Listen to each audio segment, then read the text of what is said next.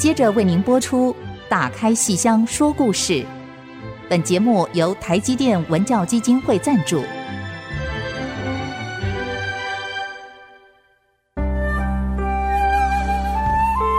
打开戏箱子，看见台上的精彩一刻。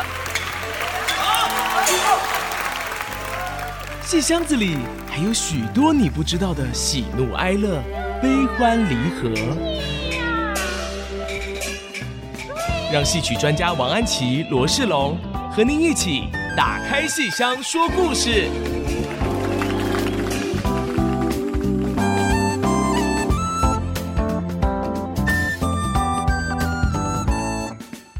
您现在收听的是 IC 之音 FM 九七点五，打开戏箱说故事，欢迎您和我们一起打开老戏箱，说说新故事。我是罗世龙，我是王安琪。今天我们节目请到一位我们非常喜爱的特别来宾，哎，就是冯一刚老师。老师好，哎，各位听众大家好，世龙老师、安琪老师好。一听到这个声音，我们就乐了。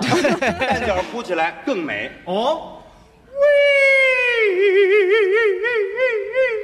呀啊！哎，很美吧？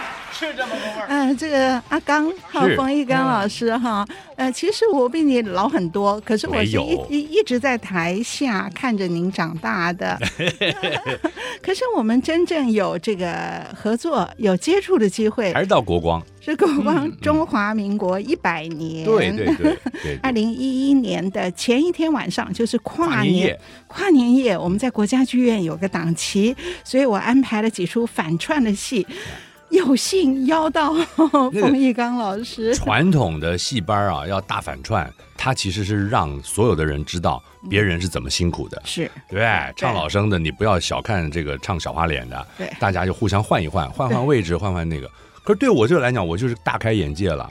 我是这个戏迷，我根本不在梨园，然后把我请到梨园来看到梨园的高手们在那儿大反串，我是客串，呃，参加到参加到这一帮梨园高手的里面一起还玩了一个跨年夜，这是我终生难忘的美好事事件。您不是这圈外的，因为相声跟京剧。是，您原来说了一句很客气的话，说是寄生虫。啊，对不不？这这 所以我自己，所以我自己讲。这句话太太的不是因为韩国片红了就寄生，所以我是寄生京剧这样，其实就是也不是远亲，是近亲。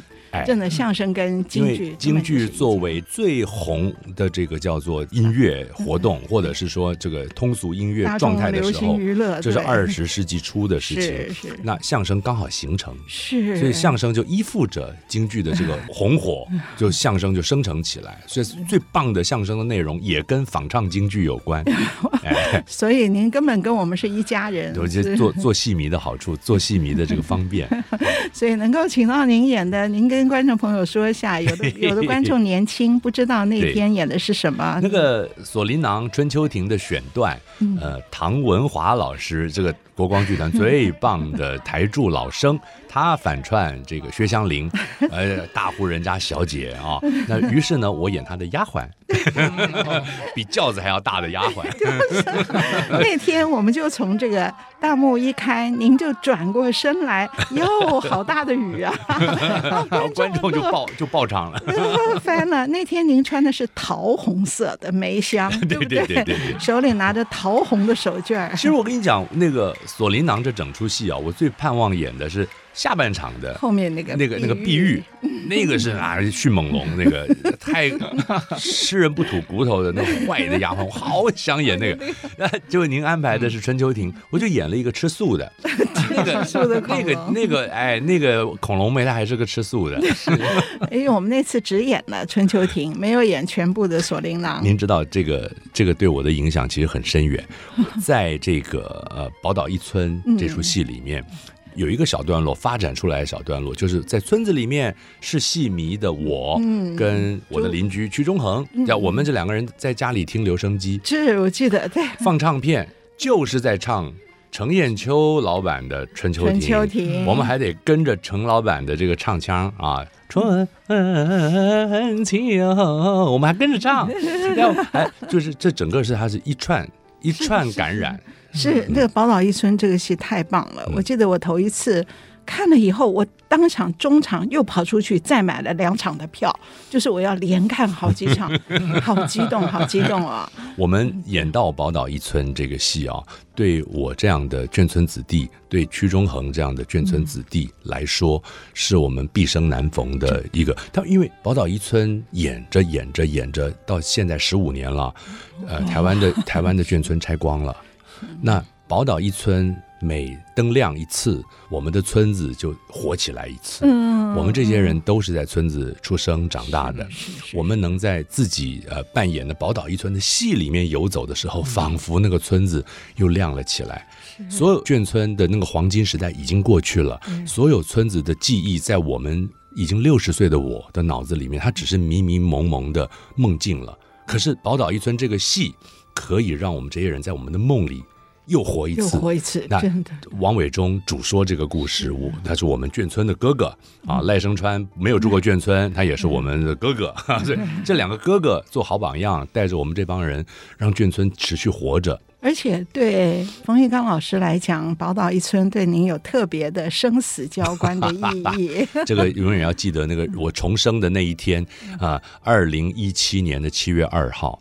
我在赖声川老师的剧场上剧场心肌梗塞，在上海，在上海，呃，大陆不叫心肌梗塞，大陆叫心肌梗死，他直接用了这个字。那我送到医院的时候，他我的判定是心肌梗死。我说你可不可以 不要讲两次？然后呢，祖师爷没把我带走。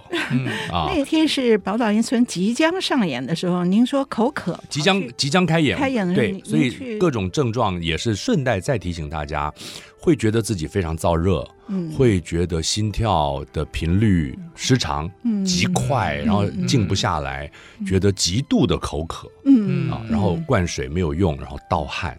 像这样的现象，请赶快就医，尽速就医，这样子是还有救的。我演完了宝岛一村，啊，三个小时的戏送医院，然后到我动手术已经六个小时了。如果超过十二个小时，就是没有救。所以您当时已经觉得不舒服了，去喝一口水，可是继续上台，上台把戏演完。他是这样子，我觉我觉得就是大概可以因此证明我是个角儿，因为你上台。台上的这个人是没有生病的，是是是。我演的这个角色，这个朱白白这个角色，他是没有生病的，所以朱白白在戏里面活着，冯一刚就活着。所以角色救了我。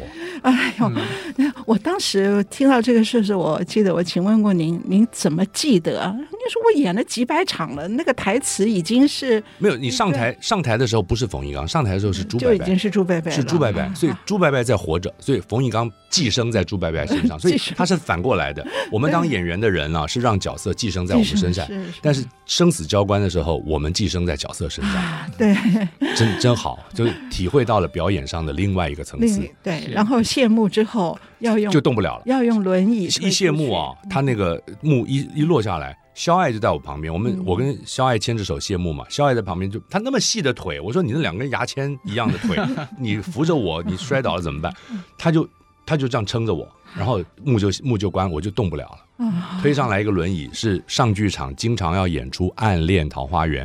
江滨柳的那个轮椅，我还问我说怎么这么快借到轮椅？他们有，这是江滨柳的轮椅，所以江滨柳就寄生了吗？没有，那天没有江滨柳。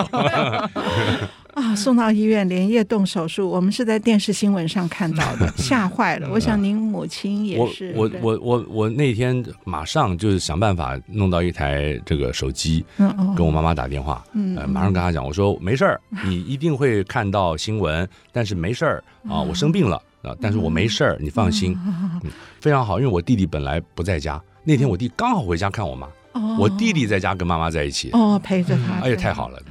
然后我听说您动完手术在上海住院的时候，居然把王阳明的《一吕文》在那边高声朗诵。呃，不是 没有，就是我的习惯，我去这个巡回演出的时候，顺带会有小旅游。这种小旅游呢，就会是到这种《古文观止》相关的地景去拜访，并且攻读这些古人的古文，还到黄州。哎，自我来黄州，已过三寒时，在他那个呃苏东坡的纪念馆里面，他自己本身就有一个屏风，前后赤壁赋就刻在上头。那于是在这个这个。会稽山阴之兰亭，哎呦，啊，就都亲自去，然后在那里啊，曲水流觞是怎么回事？好好，他们他们也很会搞，对不对？很会搞，就把这个地景搞成与古文相连。所以呢，我躺在床上的时候就想到，对啊。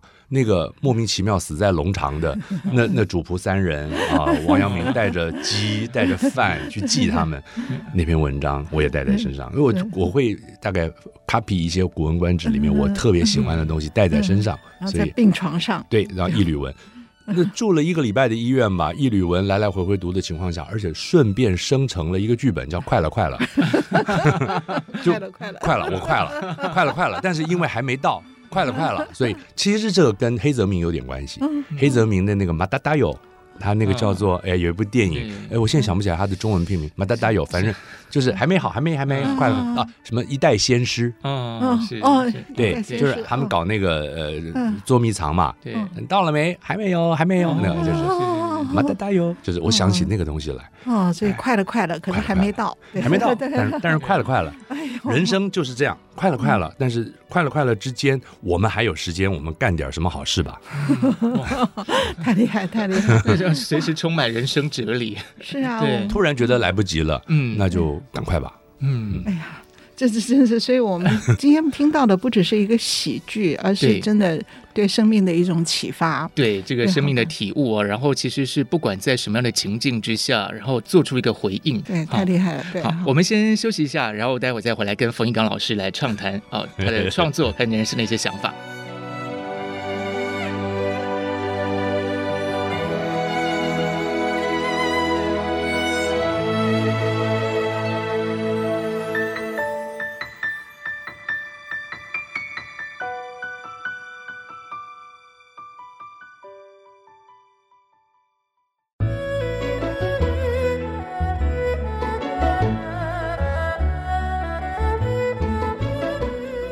休息之后，再度回到打开戏箱说故事。今天为您邀请到的是冯一刚老师。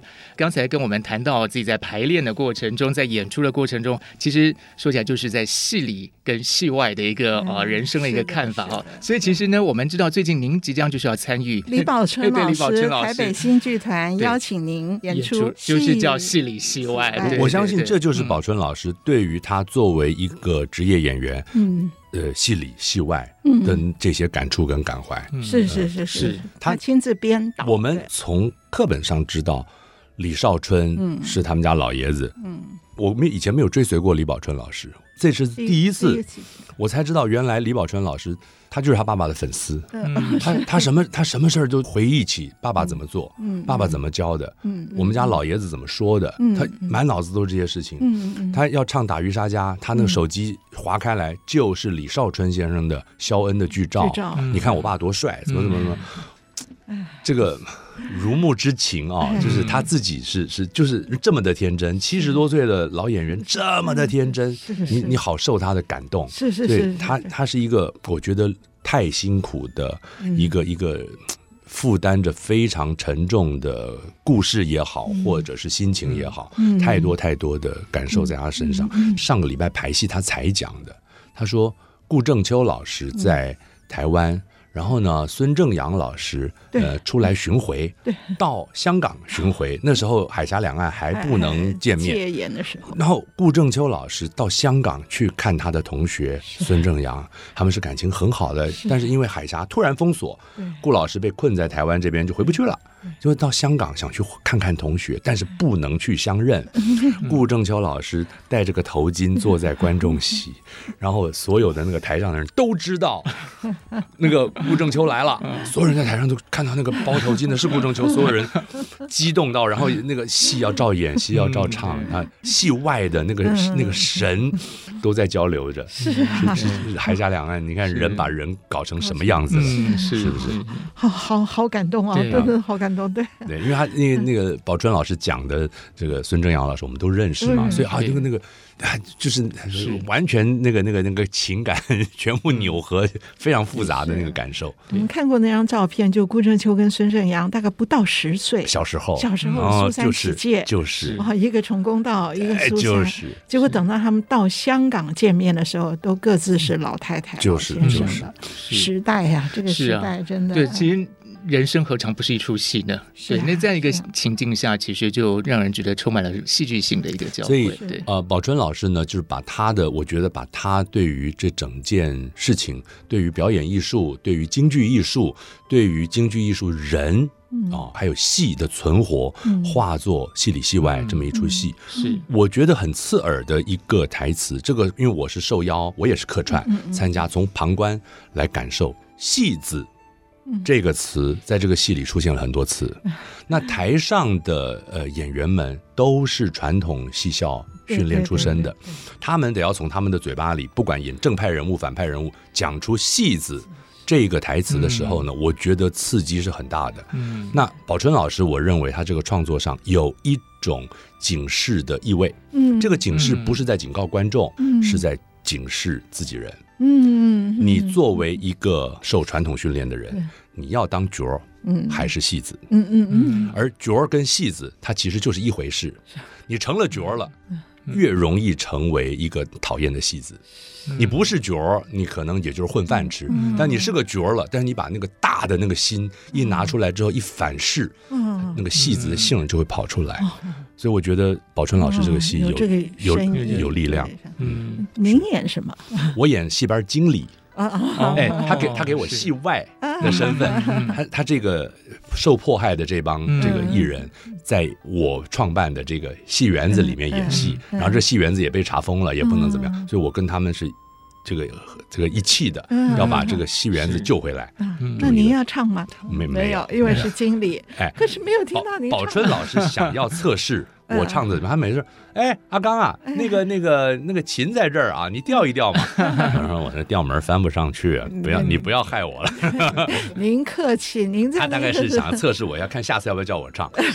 我不要，我不是客气，我我真的不行。您的王金龙打那个引子就不得了。我我我我是这样，你我跟宝春老师说，你们那个下次啊，有这种观光戏啊，排那个新老戏的时候啊，你排戏的时候要叫我。他们排戏好好看的，我的天哪，还排戏好好看的，因为你都还没有到啊，那个观众不在现场，很多东西没有到。还在那儿想，还在那儿找找份儿的那个过程中，每个演员都好好看，好可爱，像是我们小时候在戏剧系同学们排戏，排戏比演戏好看。我就跟宝春老师说：“你下次排戏要叫我。”宝宝春老师说：“嗯，这个排戏没白看的啊，你来来看看了，我们就要编词儿，你给我上台说戏，帮我当说书人。”我说：“可以，可以，可以。”排戏的过程就是戏里兼戏外，就是在那个你就看演员他努力的那个过程。对对对对，然后这次他安排的戏里戏外，我认为最好看的部分就是戏里的部分。他到了后头啊，有几个折子，老戏折子，有这个劈山救母，有这个打鱼杀家，打鱼杀家在前头，前面。开序是打鱼杀家。那么接下来有这个叫做吊金龟，有这个叫做游园，有这个汉津口长坂坡。哎，就这几个折子，那他们这些年轻演员稀里糊涂上来，宝春老师自己最后把青龙偃月刀一提，关老爷又上来，哇，你这，哎呦，这怎么回事？你知道吗？就觉得，哎呦 天哪，老艺术家你怎么回事啊？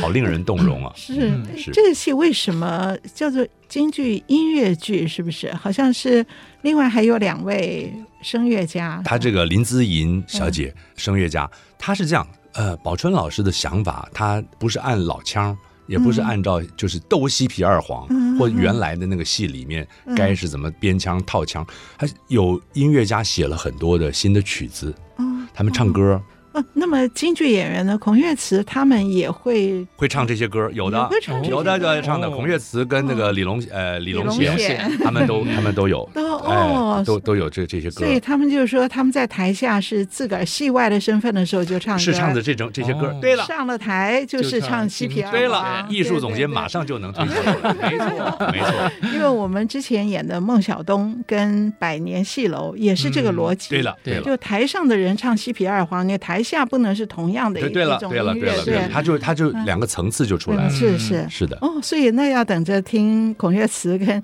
那个李龙显、李显龙，我老弄弄不清楚。李隆基，李隆基，李隆基的弟弟李隆贤，我是这么记的。我总记得他是新加坡的总理。那李显龙，那他不是新加坡来的嘛，所以就把他想成是这个。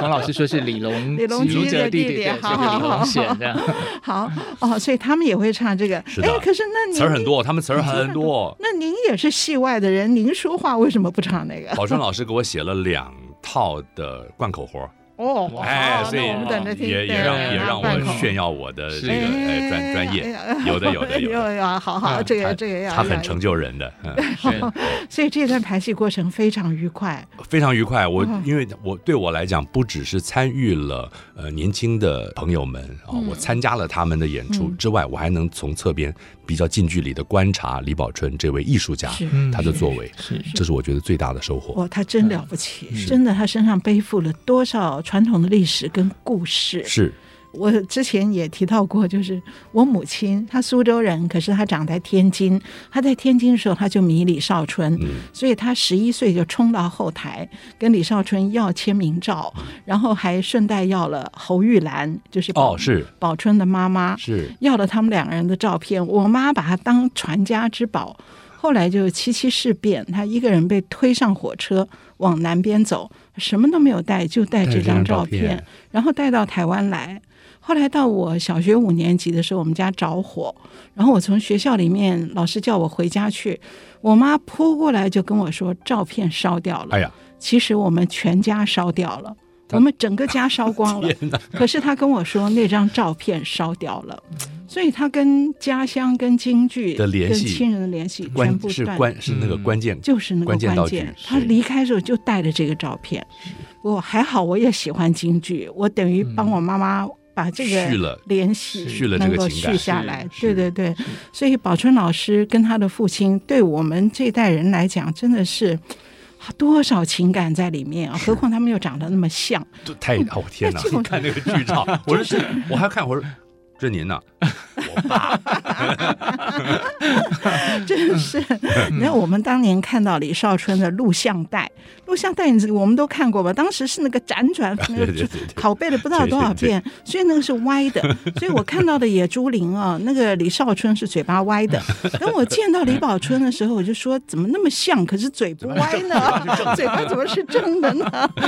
就这样子的一个故事，真是对我这这个戏我还没有看，我就觉得很想。掉眼泪，真的是，他是他是呃，宝春老师的心声，是是是是，他一生心血情感的一个总结。所以五月十九、二十二一这三天，欢迎来戏曲中心跟我们大家一起掉眼泪。这是戏曲艺术节，对，呃，台湾戏曲艺术节。系列的节目的是是是，这次主题就叫英雄超时空。对，那宝春老师本身就是这样的一个超时空英雄，是是，在五月十九号礼拜五晚上七点半，五月二十跟。跟二十一礼拜六、礼拜天下午的两点半，在台湾戏曲中心的大表演厅。是，我们休息一下，待会再跟冯老师再多谈一点。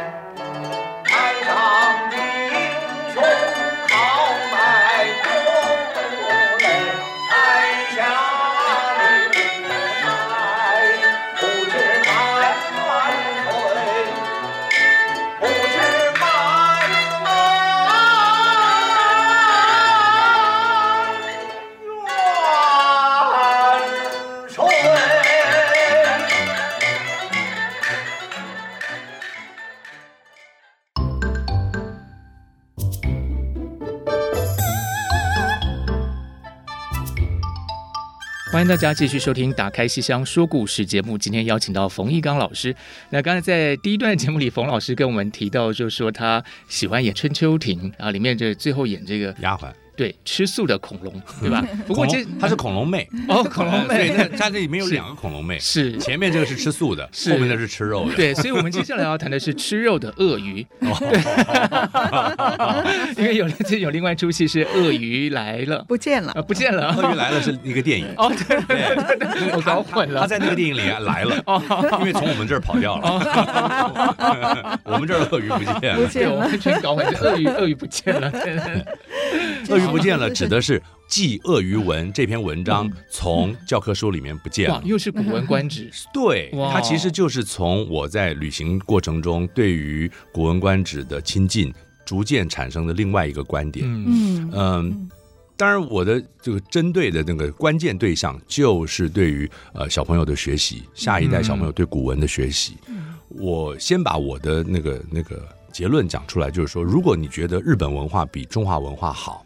那我们所有的小朋友应该要读夜影文书，嗯、应该要读《源氏物语》，嗯，应该要读《小苍百人一首》，嗯，那也都是非常好的好东西。嗯，那我们的小朋友读了没有？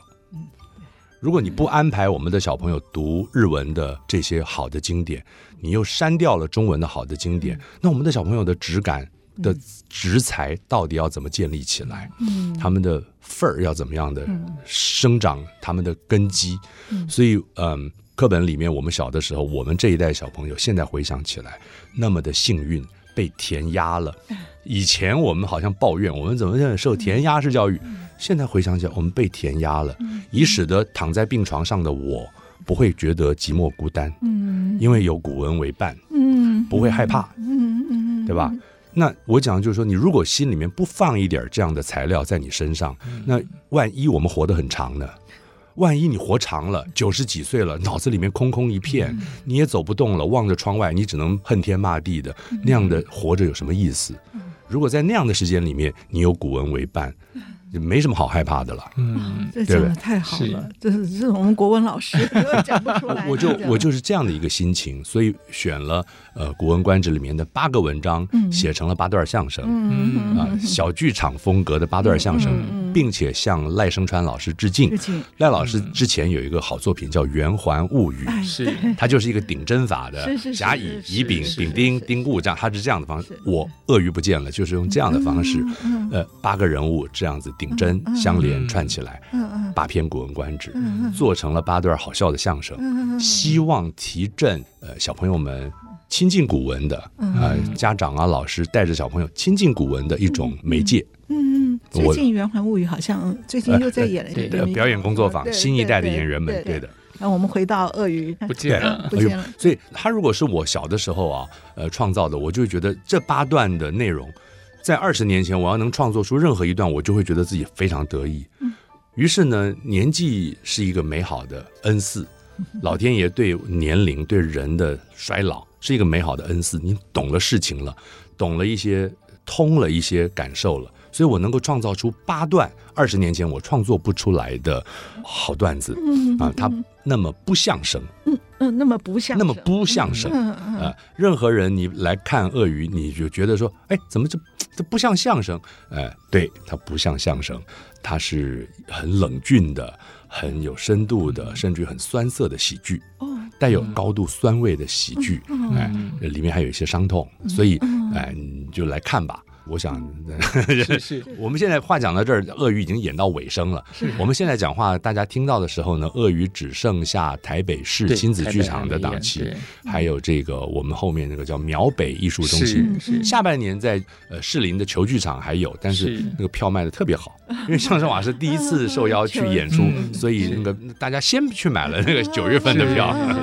哦，可是亲子剧场还有，好像是五五呃五月二六二七二八，五月二六二七八二八这个周末，大家到台北市亲子剧场看《鳄鱼不见了》，是看看那个。韩愈所讨厌的鳄鱼，对，跟家长们所讨厌的鳄鱼，是不是同一条鳄鱼？是。但是听您说这个有点冷峻的这样一个风格，对，因为我讲韩愈，是谁知道是谁？我讲柳宗元养蛇，谁知道在是在讽刺什么？嗯、要是您不讲，更没有人知道了。苏东坡那个跟朋友喝醉了，睡在小船上，看到一只仙鹤飞过去，谁知道在讲什么？但但是我就觉得用这用戏的方式把它勾起来，把它勾起来，好让老师，好让家长。能够带着小朋友说：“哎，我们看看后赤壁赋，它是赤如车轮，悬长稿衣。是哎，那个道士跟那个仙鹤的关系，那个美感，文章的美感就是这样嘛。是，哎呦，太好了！真的，我我看到这个鳄鱼不见了，我没有想到是是这个，是这个，对对对对。哎呀，真的太开，这样太开心了，我一定要。老师，那我们要先那个先复习啊，老师不用复习，我但要先复习，因为我有点忘记了那个。我我没关系，等会儿我把八篇《国文观止》的文章 先渡给你，我们可以，我们可以先把它贴，把它贴在我们节目的网页上，听众朋友们可以一边复习一下。对，我觉得对，就对完全不知道的小朋友一进去一听，嗯，就看到阿刚在讲这几篇，他们印象就鲜活起来了。是。以前的那个橘子，有卖橘子的，卖橘子卖甘蔗盐，对，卖甘蔗盐，他是从他是从卖甘蔗盐出发出来。它里面我觉得我设计的非常好的一个段落是把这个古文的很多篇拆成零散的句子，凑成了一篇新的文章，山寨文章，叫《紫湖记》。哎，就是一帮小朋友在那儿背书，当然背的破破烂烂的，背背在一起。那个是从龙应台老师的那个《大江大海》，一九四九，他们关于那个《古文观止》那个校长。失火了，就跟您刚刚讲的事情一样，往外冲的时候什么也没带，衣服没穿好，抱着一本《古文观止》冲出来。哇，哎，那为什么您对《古文观止》特别情有独钟？比方说，可能不是唐诗三百首，而是《古文观止》呢？我觉得可能也跟我一个同学有关，他是国文老师，嗯，我们两个人曾经合作一个节目啊，跟教育广播电台，那个刚好那个题目是面对《古文观止》，所以那阵子在这上面。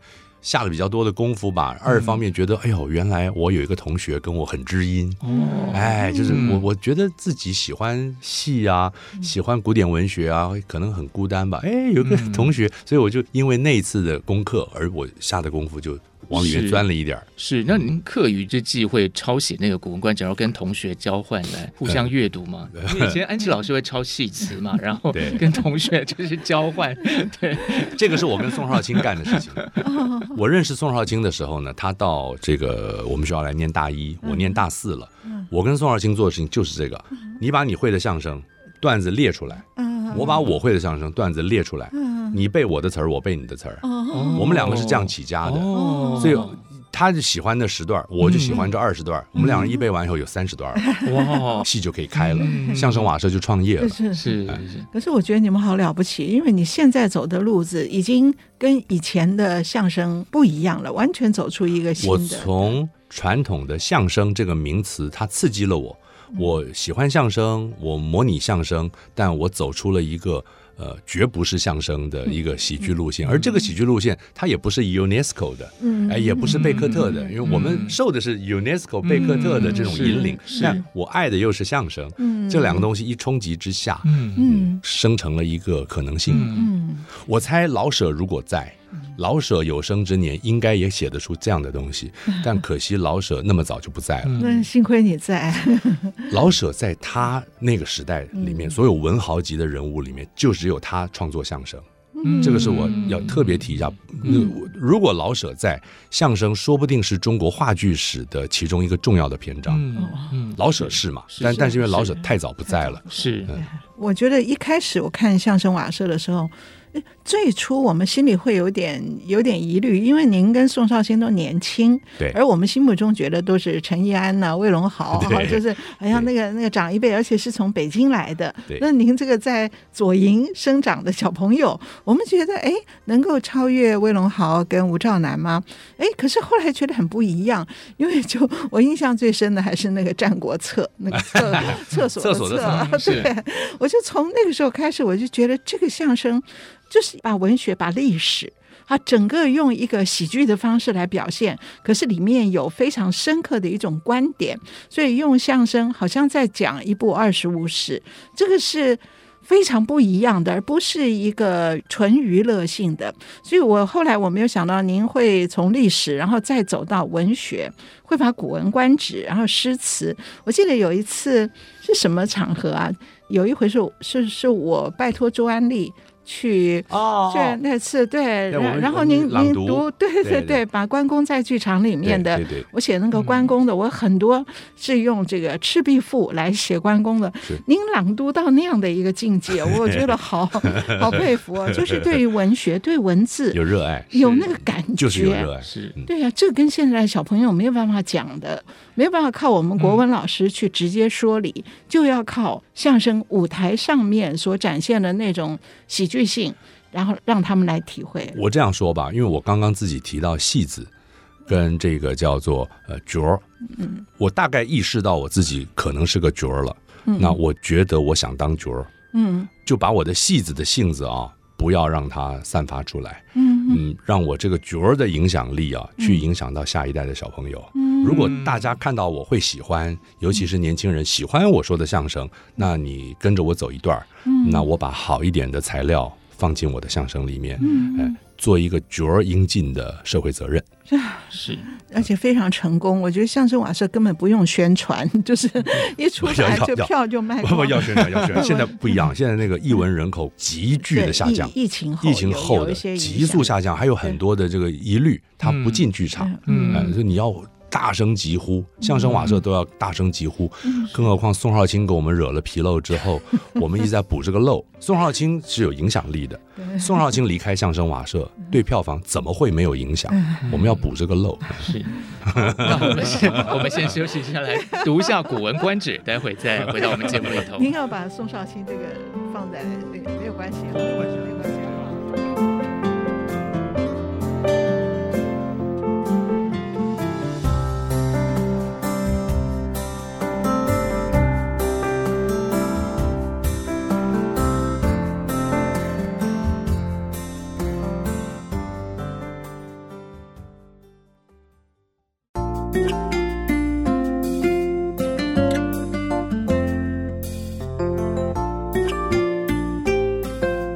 休息之后，再度回到打开戏箱说故事。不知道您刚才是不是好好的认真复习了古文呢？那今天其实我听冯老师在谈他的这个创作，其实一般我们在作为一个观众的时候，都觉得您是特别的热情、特别投入。可是刚您举了几个例子啊，比方说像贝克特啊，像尤涅斯科，突然让我觉得正统啊，对，而且有一种 好像冷峻的感觉，一种好像抽离，就不是那种好像全然喜剧的感觉。跟我们这个社会有关系。是我在成长的过程当中啊，我想各位。听众，尤其各位这个想要出道成为艺人的年轻朋友，你会很恨我。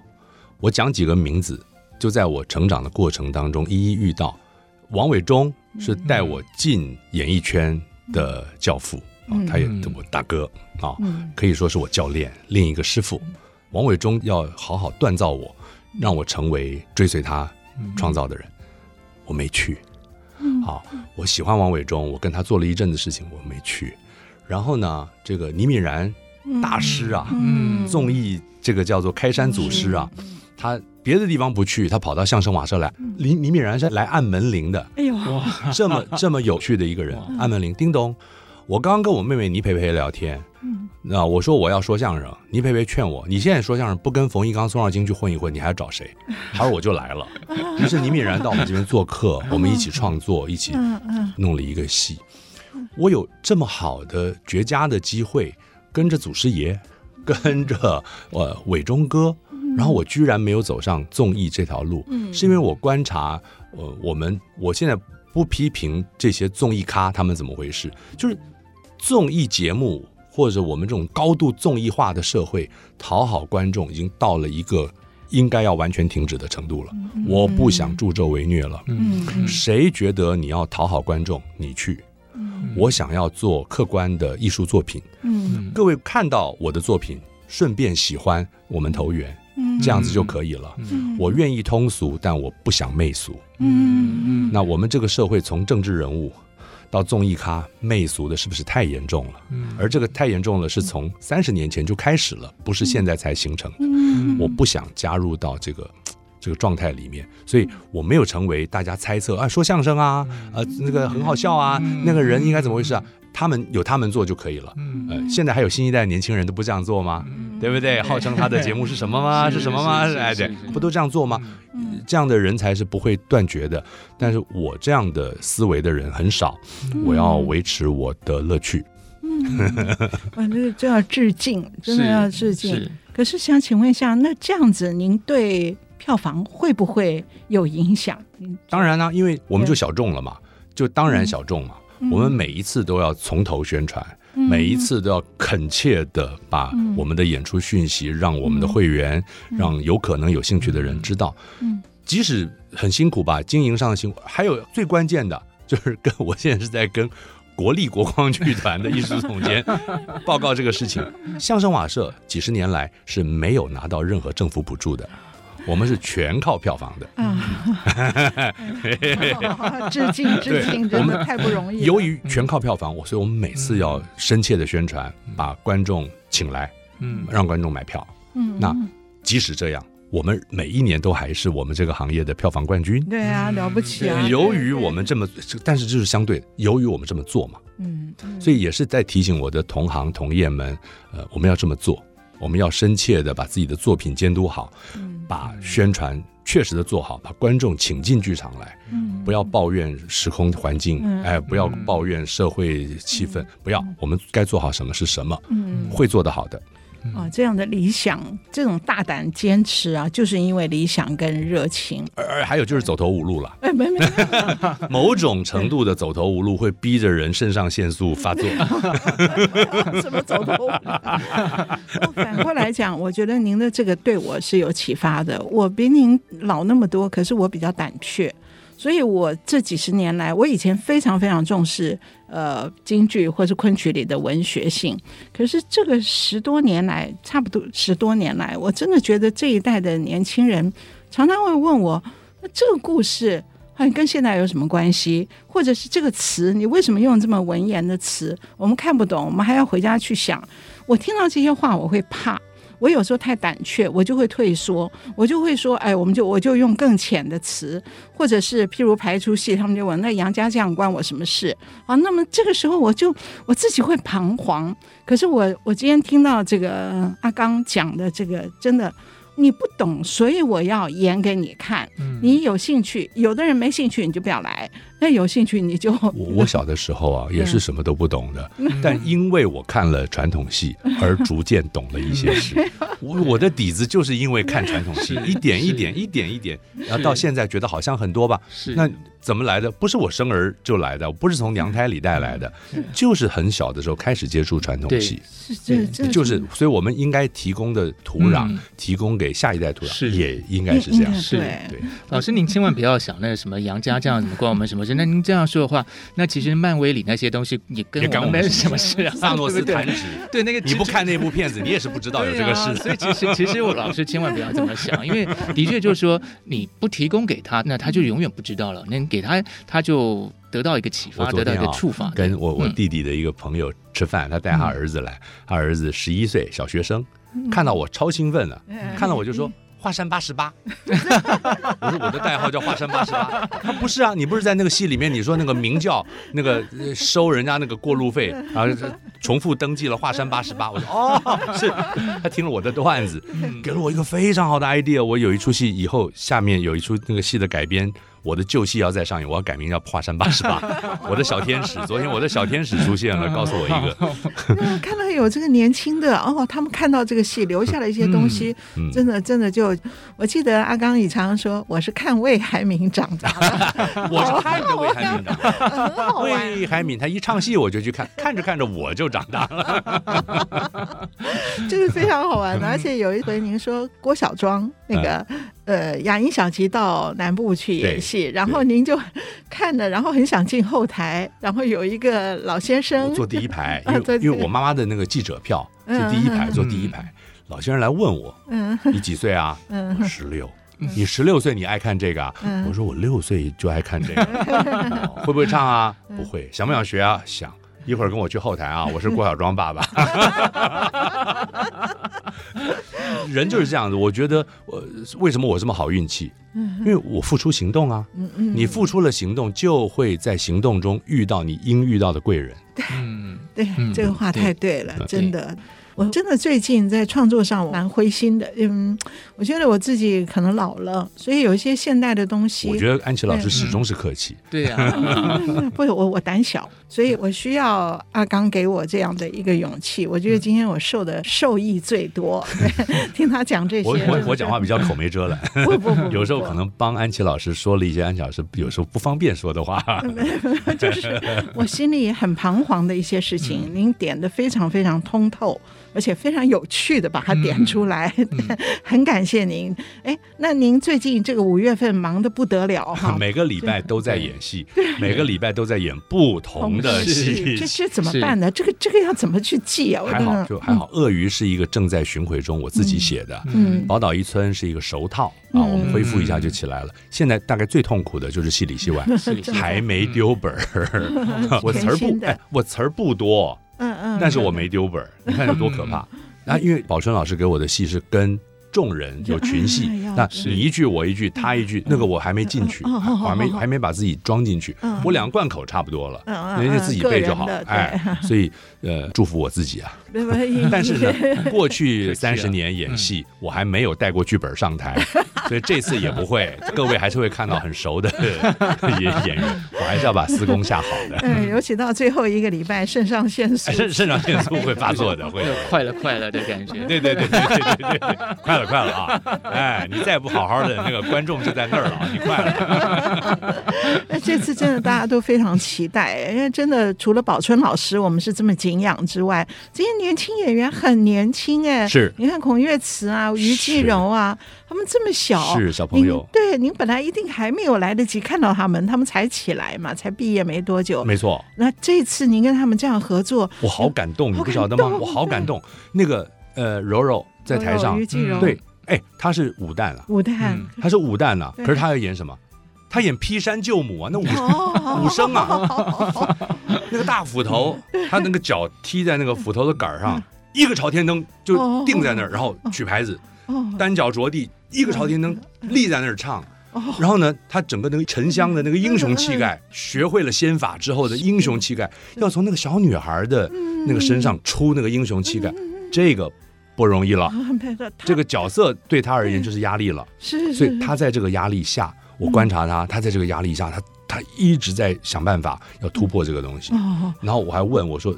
原来他这个戏是宝春老师一寸一寸教出来的，哎，那是宝春老师身上的活儿嘛？哦，对。那乐词，我就看他唱这个《游园》，嗯，就是他到那个地方，那个唱完了《吊金龟》，下面是长坂坡，之间要唱《游园》，很吃力啊。吃力。那《游园》是多细致的东西，他出来，然后姹紫嫣红开片，他在那儿那么那么那么来那么一下，考验观众的耐力。那乐词要多么多么多么多么的专注在那个、嗯、那把金扇子上面。乐词可以的，乐词好美哦。是是。春香是谁呀、啊？我一下我一下叫不上名字。林林什么林诗颖还是叫什么？就是是徐艳凯的太太吗？我我一下叫不上名字，但是就是配的很好，两人配的也是个年轻女孩，年轻的两两人配的很好，很好，对对对是。所以真的这一代，我我最近看戏，我是心里面非常兴奋的，就是看到年轻的这一代。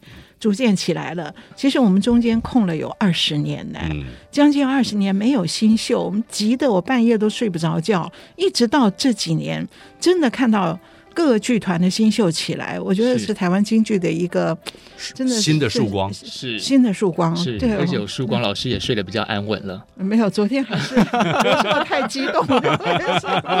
好，但是希望大家听完我们节目能够睡得安安稳稳。我们节目是每个礼拜五晚上首播，听完之后呢，就可以很开心的。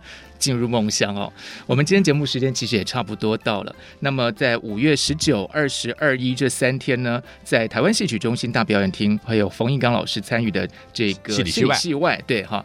那还有刚才我们谈到像鳄鱼不见了，种种二五二六二七二六二七二八是在台北市新子新子剧场，是是，还有九月份会在这个球剧球剧场，对对对，好，欢迎大家一起来。各位观众进剧场看戏，对我们做表演艺术的人才是有意义的，是是是。好。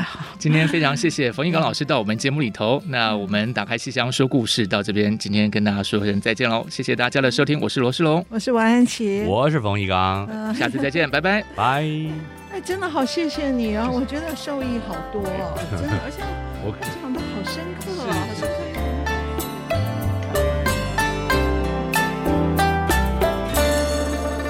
本节目由台积电文教基金会赞助播出。